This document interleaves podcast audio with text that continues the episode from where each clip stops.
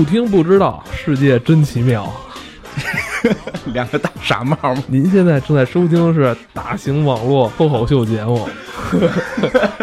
世界真奇妙。其实我给篡改了啊，这句 slogan 应该是正大综艺里边其中一个节目环节的 slogan。当时是姜昆和杨澜主持，还有一个动作，手得转圈儿，然后哎那么伸一下。这个综艺节目里边有很多环节是通过这个外景主持人去介绍一些国外的一些风土人情，包括世界各国一些咱们当时不太了解的一些东西，会让观众去猜，是有这么一互动在这节目里边。这跟咱们节目有什么关系呢？就 今天我们也想聊聊世界有意思的事儿吧。所以我呢就套用了重大综艺这句 slogan，嗯，但是感觉效果不太好啊，一上来 有点挺还行，有点冷。那说到世界真奇妙，你觉得现在这个世界还奇妙吗？奇妙啊，怎么不奇妙？挺奇妙的。咱们做完 X 案那两集之后嘛，我就感觉好奇心正在减少嘛。对于整个咱们身边这个环境嘛，好像大家的好奇心越来越小，很多以前咱们看不懂的东西或不了解的事物，好像现在通过互联网都可以快速的查找到。可以这么说吧，但实际上我们有多少人真的会用去百度搜那些真正有意思的事儿？因为可能真正有意思的事儿你也不太知道，你能够想到的也就是一些特别早年间的一些坊间的传言的什么一些东西。而且而且说实话，今天我要讲的几个话题里边有一个我还真去知乎搜了一下，只有一两篇是给了一个正确答案，剩下全是在胡说八道。是吗？这就是今天你想给咱们带来的 第一个奇妙的世界真奇妙的事儿吗？第二个事儿是这个，咱们先说第一个吧。说第一个，因为第先说第一个，第一个可能会我觉得大家比较容易理解，第二个可能上来要讲的话可能流失太多。先说头一个吧，前两天我们做哪期节目的时候提到过，就是关于登月这件事儿，机会我们可以聊聊到底登月的这个里边一些好玩的趣闻。所以这回咱们先聊聊登月。我们会看到很多科幻的片子里边都跟登月是息息相关的。就有的时候，因为我喜欢电影嘛，有的时候大家总会说美国那些科幻电影都是不是艺术，都是这种商业，都是这个是那个，就就感觉跟电影偏离了很远，单独成了一套似的。其实我觉得在这儿也提醒一下大家，科幻电影本身就是电影非常非常核心、非常非常主流的这个电影艺术。后来弄的那个新浪潮，弄的那种怪怪的那种法国的片子，那个才是不，那才不是真的电影。为什么这么说？第一部科幻电影，距离电影诞生只相隔了七年，应该是就在电影诞生十年之内就出现了第一部科幻电影《这是哪一部电影呢？登月》，就叫登月。现在翻译叫《月月球旅行记》，凡尔纳的那个登月改编的。早期的电影发展就有这么一部科幻电影诞生，非常著名。而且就是我指的电影诞生是什么呢？并不是说什么故事片的诞生，电影的诞生是以那个，呃，火车进站那么一个镜头，呜一个火车进来的那个镜头，作为电影的第一部电影。电影这个机器发明不到十年就有科幻电影了，黑白的，就就就就你看起来很简陋这种。是陌生的吗？对对对对，是在一九零二年。一九零二年就有这个电影史上第一部科幻电影了。对，一九一八九五年是电影诞生，火车进站就一个镜头，呜呜，火车开进来。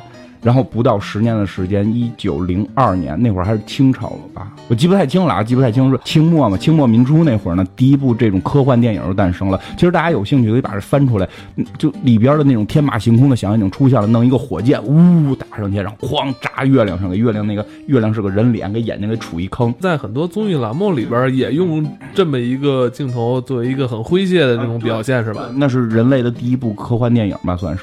从这可以看出来，就一直是这种耿耿于怀呀，什么就是特别想对月亮有一种情节在里对，边其。实人类对月亮是有情节的，所以其实之后的很多科幻片里边登月都是会必然提到的一个很核心的，包括像哦，我想起来，就上次咱们讲那个黑衣人的时候，黑衣人三的时候，就是以登月那个。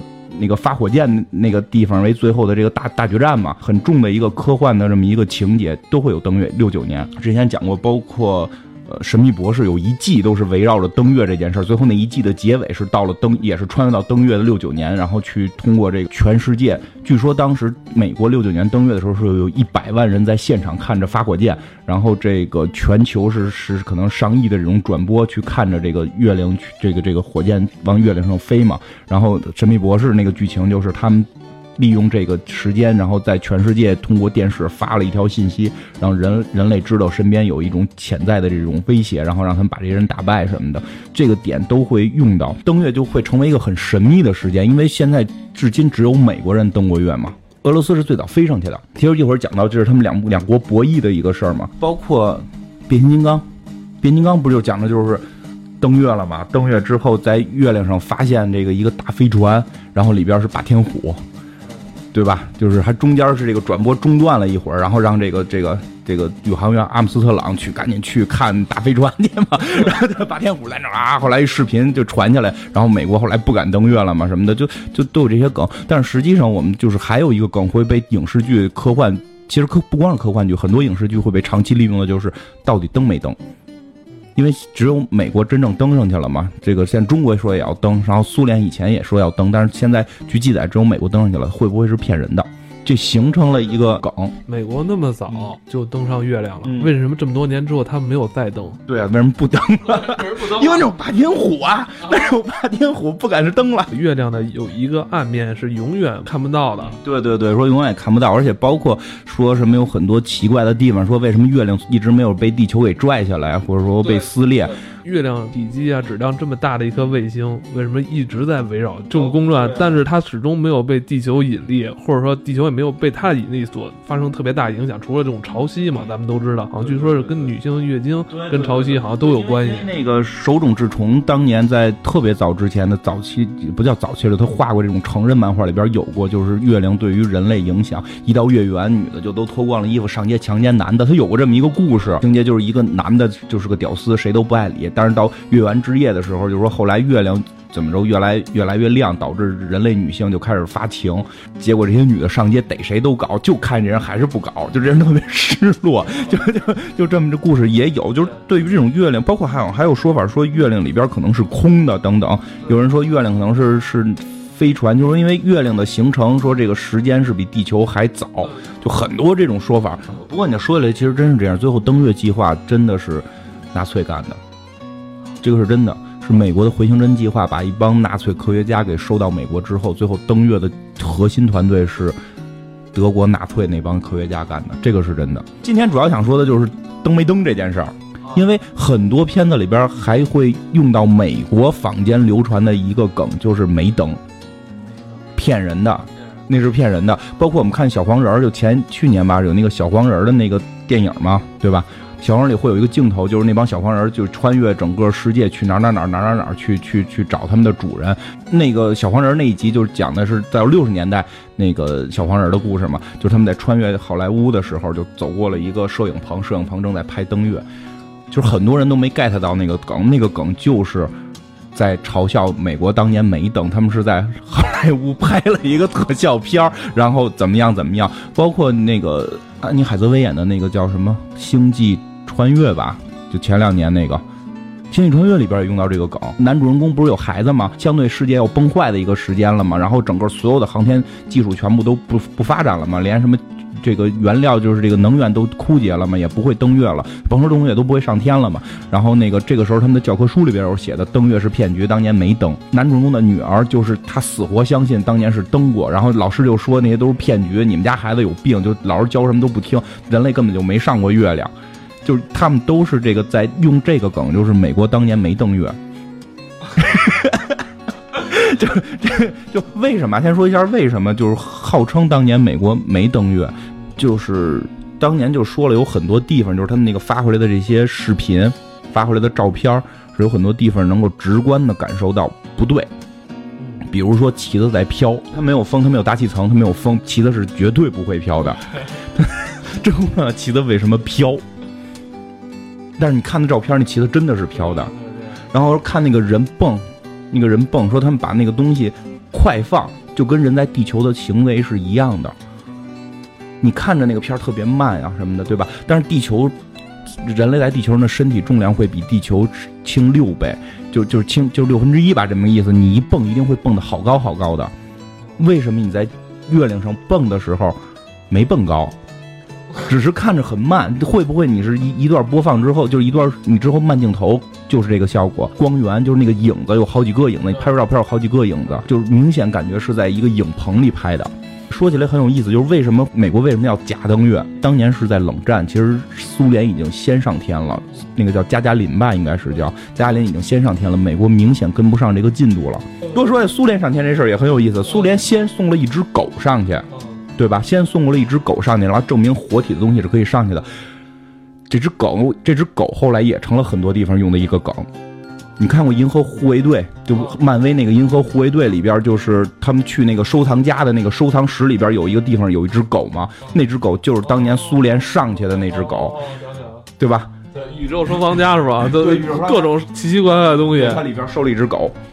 而且看动画片里那只狗后来出来了，漫画里边也出来了，就是动画连着那个《银河护卫队》会有一部动画片，是整个呃跟着那个《银河护卫队》那个那个宇宙的剧电影宇宙剧情来的，就是他们后来也遇到这个狗了，这个狗跟那个火箭浣熊俩人还对话，那火箭浣熊就特别不爽，说为什么还有一只动物会说话？我觉得只有我一个动物会说话，就告诉他们还有一个动物，然后那动物会脑电波会说话，有很强的超能力，后来也成为银河护卫队的核心成员之一，就是他是这个地方是用了苏联登，就是苏联上天的那个梗。所以就是说，当年美国其实已经比苏联慢了一大块了。然后呢，美国人民的这种自豪感可能就强迫的需要登月。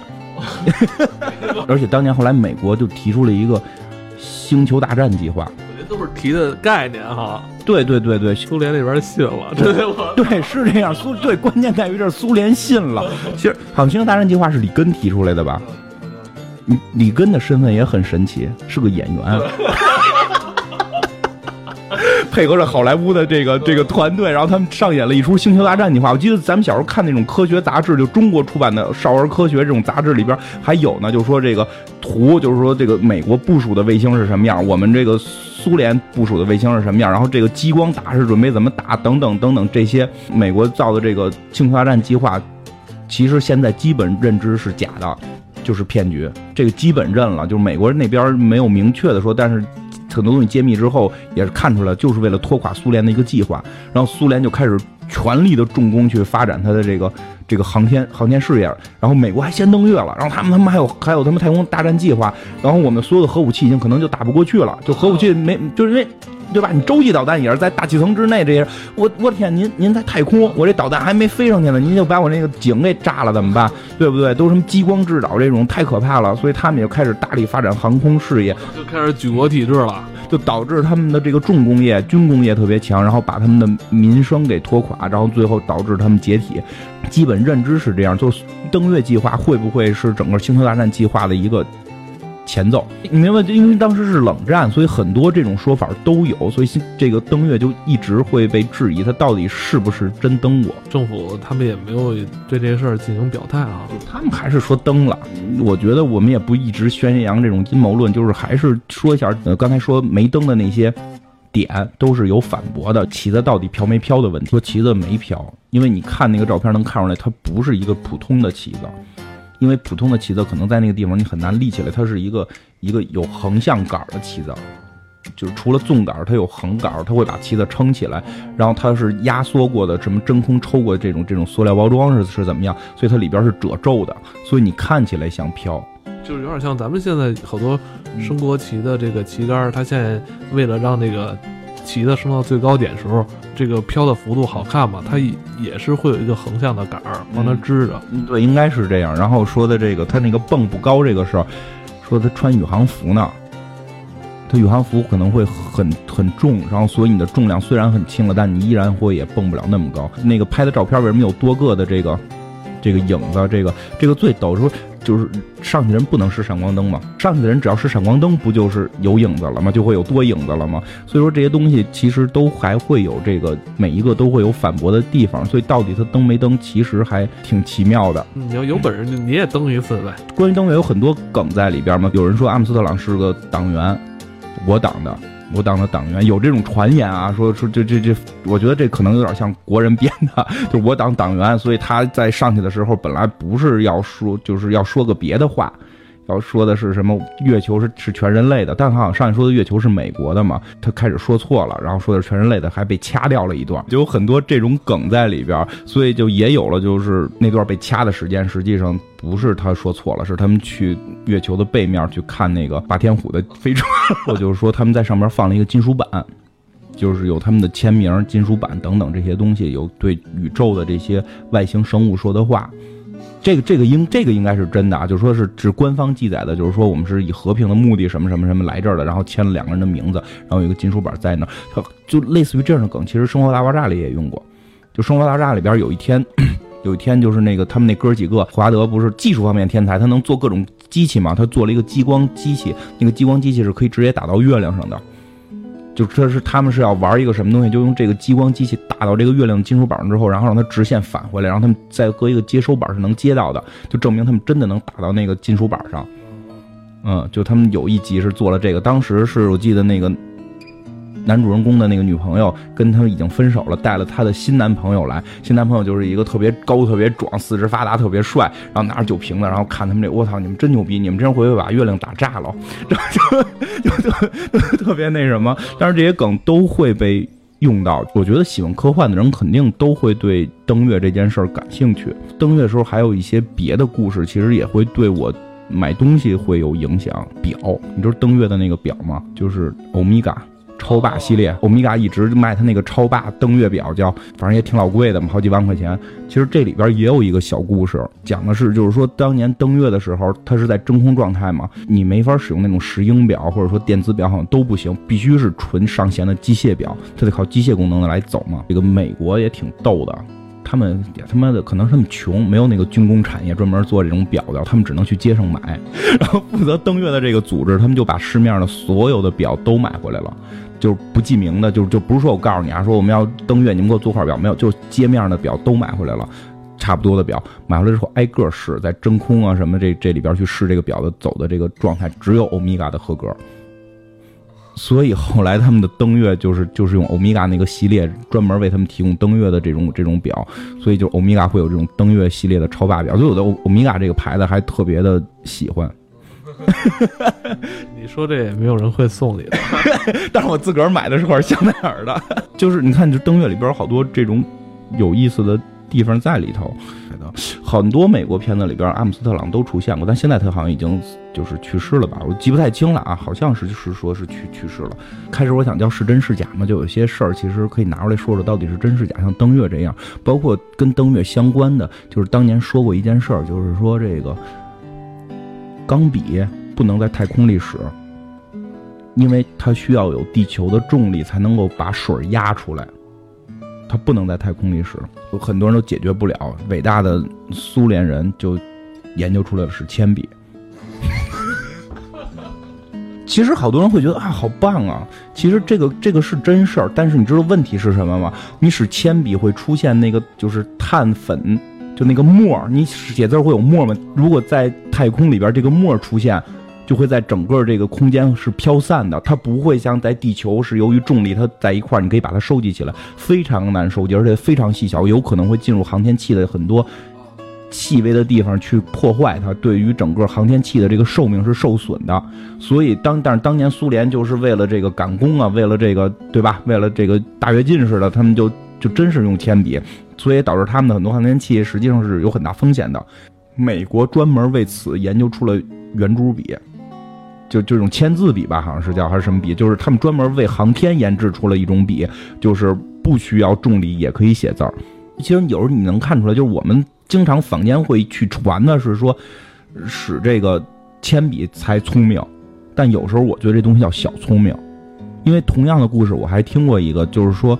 嗯，中国从外国进了一批设备是做肥皂的，然后这批设备会有一个问题，就是它有的时候无法检查出哪个肥皂是 盒是空的，就是它有时候往肥皂盒里装肥皂是最后一步嘛，结果经常会有问题就是肥皂没装在盒里，装自己兜里了，不 是装自己兜里没装进去，就会有一个空盒在流水线上过来，就导致有这个问题嘛。国内和国外两家企业都遇到同样的问题了。国外那家企业就是找人去开发，花了上百万去解决这个问题。中国一个工人只花了可能不到一百块钱把这个问题解决了。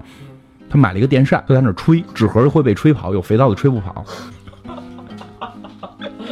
很聪明，我真的觉得很聪明。但是你想想，国外那个很傻很笨，花了很多钱的方法的结果是什么？它的科技进步了，它的机器进步了，它可以生产出可能更先进的一台机器。未来你得去他那儿进口他那台新机器。你确实用了一个电扇解决了眼前问题，但你的科技是不是进步了？嗯，解决了电扇厂的一点压力。就说到这儿，我想起雅马雅马哈那个企业最早是做调音的，钢琴调音就是钢琴调音的那么一个企业。你想想，他现在都做了什么事儿？其实他就是说开始做钢琴调音嘛，然后结果发现就是就是他们调音调的特别好，特别特别专业。然后他们就发现，就我们可以自己是不是做钢琴？因为他们给好多钢琴调音，发现调的这个钢琴本身有问题。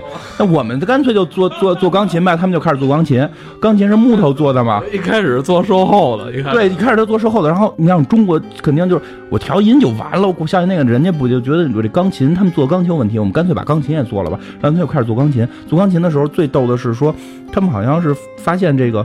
钢琴的造型得用木头嘛，可以用这个木头做，想把这造型做得更漂亮，他们就专门去研究怎么做木头能做得漂亮。然后他们结果发发发展出一个木匠厂。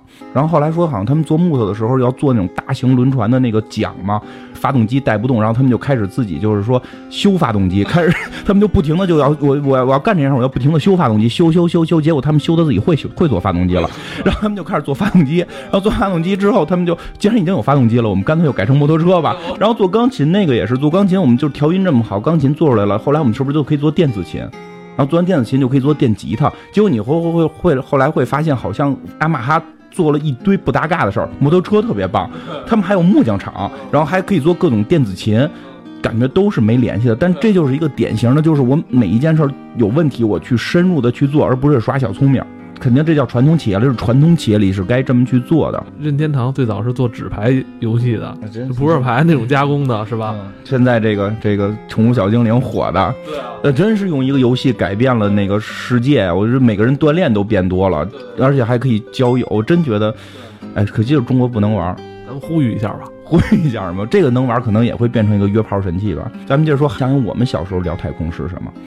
老师给我们讲的，在太空只能够看到地球上的金字塔和长城，这不是骗人吗？你信吗？你在飞机上都未必能看见。我我跟你说，这个梗后来在我呃成年以后。我每次看国外的科幻片里边，一旦出现宇航员向地球上看的时候，那个镜头我都会特别仔细、特别认真。完了，如果是在家看的话，我可能会暂停，完了去好好找一找有没有这个长城。就好像我们小时候一直被老师在灌输这件事儿，就是你在太空唯一能看到的地球建筑物是长城跟金字塔。我知道可能是为了提高我们的民族荣誉感，会提高自豪。我不知道现在的那学校还教不教啊？如果是就是咱们那个年代，可能呃。七十年代、八十年代的时候，给咱们树立一定的民族自尊心的这种这样，但是这种东西不该这么去树立，我们应该树立一些更正正向的东西。包括好像我记得说，那个就是咱们那那个上天那个杨利伟是吧？上天之后好像有人问过，有人问过，就是是不是能看见？所以可见这个梗不是杨哥怎么说的呀？啊，说看不见，好像很明确的说过这个是看不见的，因为真的咱们小时候这个被传的太多了。每个人都相信在太空是能看见长城的。那你姑娘他们现在老师也教这个吗？现在他们还没做到呢，我不太确定。我估计啊，就有很多学校还会教，因为那一代就是现在教孩子就是我们这代人，对吧？你现在上街去问，就咱们这代人相信太空能看见长城的，绝对还是占多数，因为没有人去站出来去否定这件事儿，没有人站出去否，你也没上过天，你不知道。以后咱们可以在录之前先上街头采访一下，咱让人给打了。就是我们是该塑造民族的这种荣誉感跟自豪感，但不应该这么去欺骗。这种东西首先它很不科学，对吧？它很不科学。你现在去凭大脑去想象，为什么你在天上只能看见长城？长城的宽度是多宽？对吧？没有天安门宽吧？长城再宽，它也没有，它只是长。它长它是一条线儿，它只长，它没有天安门宽吧？如果你能看见，要能看见咱那个北京昌平的八达岭长城的话，它应该也能看见我们家。对呀、因为你大小是一样的，你还没我们家这楼宽呢。对吧？你高你也不是最高，你也没你也没建在那个的五岳上面，你也没建在喜马拉雅。你说能看喜马拉雅？哎，好像真能看见喜马拉雅，因为它高嘛，对吧？这是有可能的。你得给人塑造这种正确的这种科学观，不能说因为长城是我们中国伟大的一个建筑，它就因为它就有光辉，就跟圣骑似的，冒着光，带着光环，你在天上都能看见它。不是啊，我突然想起来了，就是这说法好像前两年改了，嗯。是能看见长江。不飞太高应该是能看见，因为那个宽度跟长城的宽度是不一样的嘛，而且那个的走向，你长城线都一股劲儿一股劲儿的，你对吧？就是长江毕竟宽啊，长啊宽。呀，这个是可以，就是你看见自然景象是很很正常的。青藏高原这肯定能看见，那你长城这个弯儿，我估计使劲找，天气晴朗你也能看见自然资源是全人类的嘛，第二个我们要说的话题跟这个是一个类似的，就这不是第二个话题了这。不是，你可以把它当成第二个，你可以把它当成第二个，就是第二个重点话题，就是我们小时候还被教育过很多这种事儿，真的，我觉得这就叫错误的教育。本来我想做一期叫语文老师骗你的事儿嘛，贴太空看长城，这是一个；再有一个就是陈景润研究一加一等于二这件事儿。我问了所有人都告诉我，哥德巴赫猜想是研究一加一等于二，而且陈景润是研究出来了。因为我对数学特别感兴趣，包括我们家里边儿就是都是都上边都是对就是这种知识分子吧。我爷爷是中学数学老师嘛，你怎么把你爸隔过去了？我爸不是我爸就不是数学老师了，但是我我六姨奶奶，就我爸的六姨是陈景润的同学，真的是这样。包括我那个我爸的六姨夫都是都是华罗庚的弟子什么的，所以跟他们多少是知道的，而且听家里边说过。即使这样，昨天我在问我爸哥德巴赫猜想是什么的时候，他依然给我回答了一个一加一等于二的事儿。就首先不是这个事儿，就是所以特别想就是这回就想把这件事儿说明白了，因为我问过好多人，哥德巴赫猜想。到底什么是哥德巴赫猜想？他到底猜出没猜出来？所以就想找个机会跟大家聊聊嘛。就首先，他不是研究一加一是不是等于二，而且你说这事，好多人会问你有病吧？为什么要研究一加一等于二？这不谁都知道吗？不过还真不是，就是一加一为什么等于二是有证明的。就是大家有兴趣可以去百度，这个是数学最根基的一个事情，就是必须要证明出一加一等于二，你才能做后边所有的推论。数学特别严谨，不是说我规定一加一等于二，而是有一套证明方法的，而且这个是早证出来的。就哥德巴赫猜想是什么东西，其实可以聊聊。你知道质数吗？也也叫素数，二、三、五、七，呃，十一，就是它只能够被一和自己整除，它除被不能被别的数除，对吧？这个叫质数。就是它的一个说法是，任何大于二的偶数，就双数，大于二的偶数，它是两个这个质数之和，就两个质数加起来之和，所有的大于二的偶数都会可以写成两个质数的和。这个是当初他去猜想的。然后呢，它会有很多种证明方法，虽然现在没证出来，但是会有很多个途径。其实陈景润当初使的一个途径，就是说去证明每一个大于二的这个偶数是由两个数相加得出的，然后这两个数都是由比较少的这个因子构成。他已经证明到了其中一个数只有一个自己的因子，它就已经是质数了；另外一个数是由两个质数乘起来的。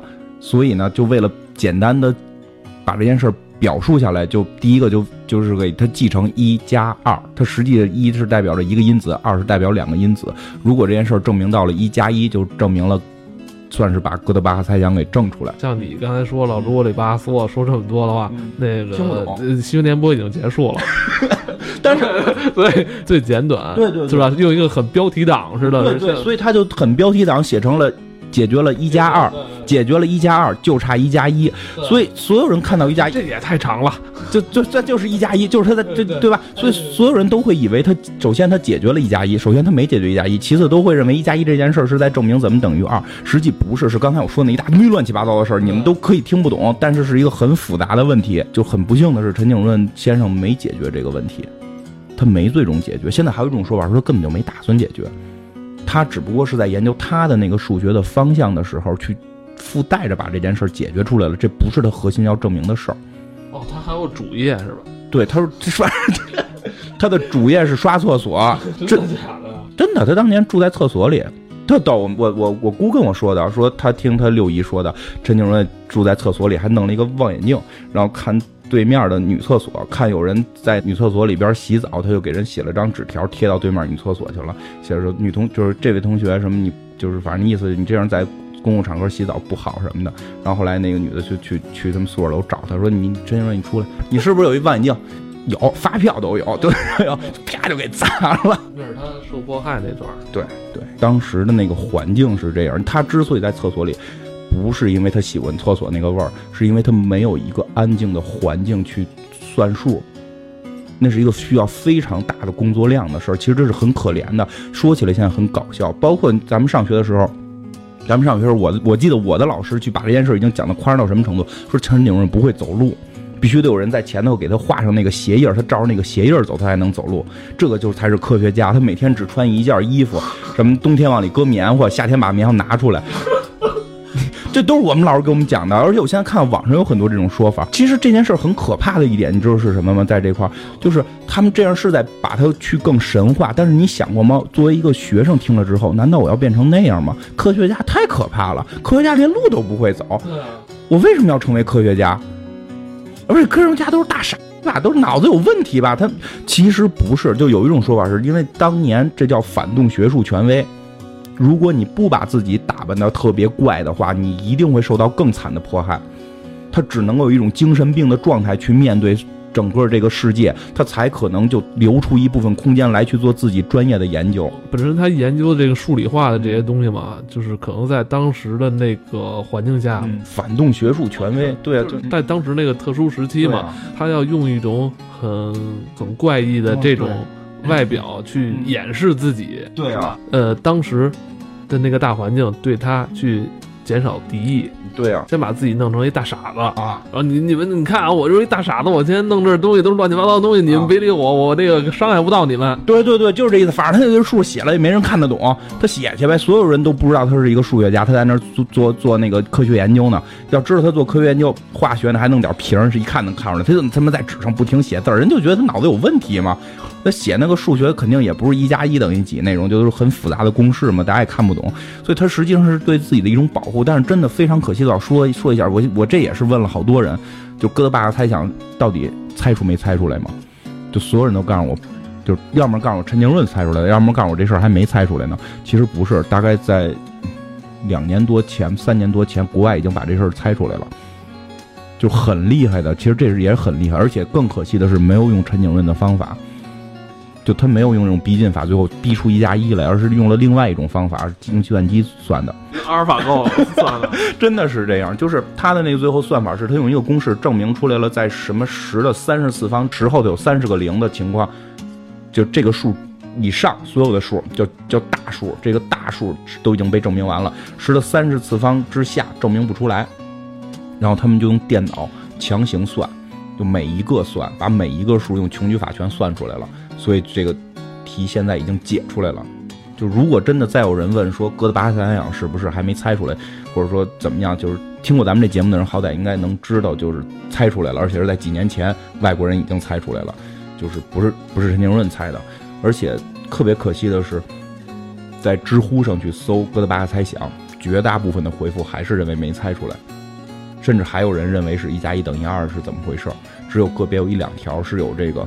怎么就是有这个国外已经猜出来了，而且给了一个链接，可以看到国外那篇论文啊。那篇论文反正基本上是不可能看懂的，不光是英文问题，他写那个数学公式完全都不知道在代表什么。我觉得像国内很可怕的一点在这儿，我们在为了宣扬这些精神，宣扬这些中国伟大的科学家，就反而把科学彻底的给变得很不科学了。好像科学好像出了性质似的。如果现在你出去跟，我就跟谁说，外国人破解出来了，而且陈景润那个算法是错的，汉奸，反革命。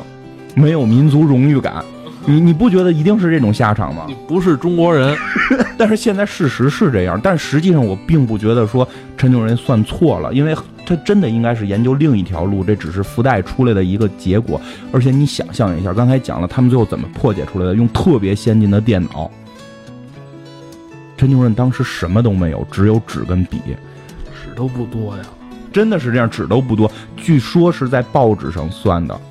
在贴在厕所一墙的报纸，在报纸上去算。其实你想想，如果那个时候我们能够给他一个更好的环境，就他有一间自己的独立办公室，他有几台电脑，就是计算机能够有助手去帮他用计算机来计算，没准真的他当年就能够做出更大的成就。听说是当年邓小平这个落实政策把他给给救了嘛，然后他就成为了一个这个算是伟人了吧，但之后他再也没有什么成就了，因为他在不停的做报告。其实，在讲哥德巴猜想这件事儿，就是一方面觉得中国对于这种科学的教育太过于的，就是功利化或者怎么讲无知化，就是也有一句话嘛，学好数理化，走遍走遍天下都不怕，感觉好像功利了哈。就是这样啊，你对于科学本身的追求在哪儿？前两年不是有一个霍金的一个电影吗？我觉得那种片子就会很正向，人家科学家也交女朋友，也结婚。不是听说霍金都那样了，还挺好色的吗？然后还离婚，后来跟他护士结婚。据说他有一套仪器是帮助他做爱的。我觉得这样你才是正向的，让每一个想成为科学家的小孩知道，我操，成为科学家还是很牛逼的。即使全身瘫痪了，还可以做爱，这是有人性的。我操，应该学点人性，对吧？我觉得你应该告诉大家，你成为科学家，对对，杨振宁，我觉得也很好嘛。你告诉你成为科学家，你可以八十的娶十八的，不是陈景润，你需要地上画鞋，照着走，住在厕所里，然后跟个。饭都不会吃，这种宣传方式本身就是错的，真的是这样。再加上我们宣传东西还是错的，挺可怕的。而且像你刚才说的似的，我们一说就是学会数理化，走遍天下都不怕，马上想到挣钱。你哥德巴赫想猜出来能挣什么钱？你知道一合数俩俩质数之和，你这能挣钱吗？但是，他没法马上换成钱，不代表他未来不会换成钱。就是因为现在国人这种这这叫什么？我觉得就何德而语这种。着急挣钱，着急变现，把所有的这种创意，把这种天才，把这种根源性的东西丢失了。原子弹，如果不研究原子，原子那个东西，你研研究它能挣什么钱？到底这个万物的本质是什么样？原子是不是有电子围着转？原子里头长什么样？有任何意义吗？没意义。但是这个东西研究明了明白了，未来你就可能会发展出原子弹，发展出核能等等的。其实数学也一样。说这儿就是。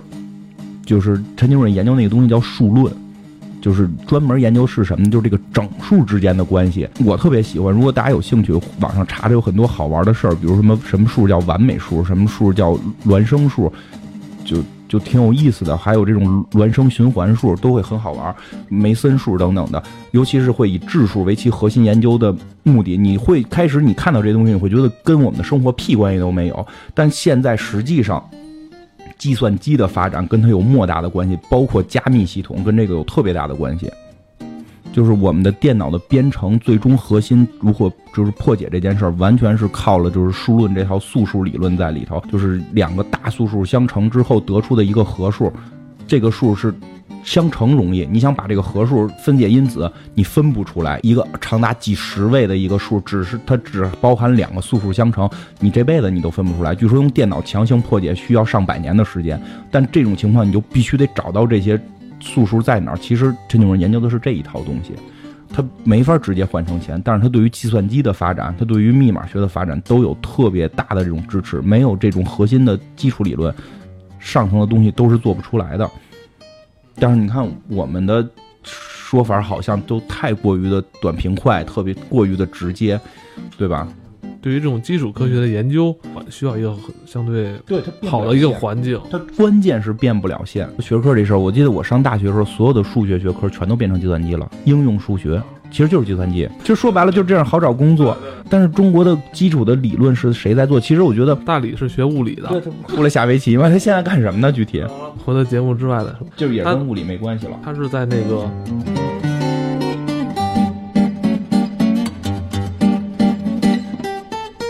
物理一点关系都没有。包括我们的就业也是跟这种关系都没有。你没有给这些人去塑造这种环境。三体那个小说里边。有些点特别的，用什么词儿来形容呢？就是到位，或者我觉得都是有些闪光的点就在这儿。就它首先，《三体》那小说里边就明确的说出来了，就是什么外星质子过来控制了整个地球的基础科学发展。你科技再怎么发展，人外星人不管，外星人只要锁死你的基础科学，你对于原子核之内的东西不能，质子之内的东西无法再了解，就 OK 了。外星人都知道，我只要锁死你的基础科学，你上头做什么都扯淡。其实我真觉得这个是《三体》里边点用的特别好，就在有这个地方。可是你看我们国家现在有就大理这样人学物理的出来不搞物理，很多很多这样。我也认识朋友学化学出来也不搞化学了，就去一个地儿当文秘了。而且你从小，现在我记得咱们小时候培养，可能就还会说要当科学家，就特别小的时候，我梦想军人、科学家、售票员，一般都这样，对吧？一般都这几个，司机、警察，对，一般都这几个。但是里边肯定有科学家，现在有多少小孩要当科学家？我都要当马云，对吧？而且因为因为从咱们那代科学家都是陈景润那样的脑子不正常的，我们尊敬他就行了，我们为什么要去当他呢？其实这真的很可怕。包括你看这《生活大爆炸》。演的是一群科学家研究弦论、写弦论，就纯扯。你你琢磨，弦论是一个纯扯淡理论，在研研究这个世界是不是在一个什么膜上，然后你有十几维什么这种，很扯淡、很扯淡的一个东西。但为什么他们还会有研究院去研究它呢？基础科学对于整个人类发展的这个东西的推动，但是中国好像涉及到这个东西，好像应该是全都是。军工吧，就是国家会有一部分是研究这个的。咱们国家这种性质可能更多是走举国体制，对，也很厉害。你就把这帮人就圈在一个地儿，对，圈他那个几十年，而且我绝不跟外界接触，我绝对不让外界知道我发展到什么程度。对，但是这事儿其实有些可怕，需要交流。哦不不不不行不行，呃，小心美帝国主义窃取我们的胜利果实。我一直是希望这些东西都会更民间化，不可以啊？原子弹咱们也能造，氢弹咱都刚刚的炸，是吧？那几十年前咱们也有，人家有，咱也有，可以没问题。对，就是 我绝对看好咱们的登月，登月是没问题，但就是说对于整个这个民族的科学性，是我他们肯定是举国体制，就是说圈在一块儿，但是会就有点像足球。你的小孩没有足球场，小孩不踢足球，你可以举国的去，就是举国体制挑出你这里最尖端的人去做足球。但当整个文化不存在的时候，你很难做到世界上最棒。你琢磨是不是这么回事？我觉得是，也没准现在可能深山老林里边有咱们国家的一些最尖端的科学家，因为所有科幻小说里都这么写的嘛。最后中国人可能有几个特别神奇的人出来去拯救世界，因为中国这个咱们就是有这种对吧？就是他们可能都。不问世事，就在一个小屋里研究。你刚才不说了吗？长城怎么建的呀？对吧？那人类奇迹你们有吗？是吧？对于我对科学的了解，这样可能过于封闭了。因为那你现在能说到的全世界最伟大的科学家，霍金、爱因斯坦，就这一类。希尔顿。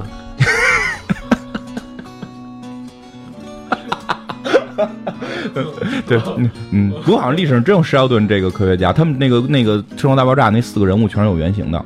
对对，而且兰娜的那个原型是娶了他的好朋友一个印度人的那个妹妹，所以在呃，那我我觉得这样也是一个很好的宣传手段。他可能是不是这个剧里边然后对科学家产生兴趣？哎，觉得科学家很风趣。对对，他不，他那个剧里边不是那个科学家真实的写照，但是那几个名字是取自了研究弦论的、研究什么的，是有一个原型的。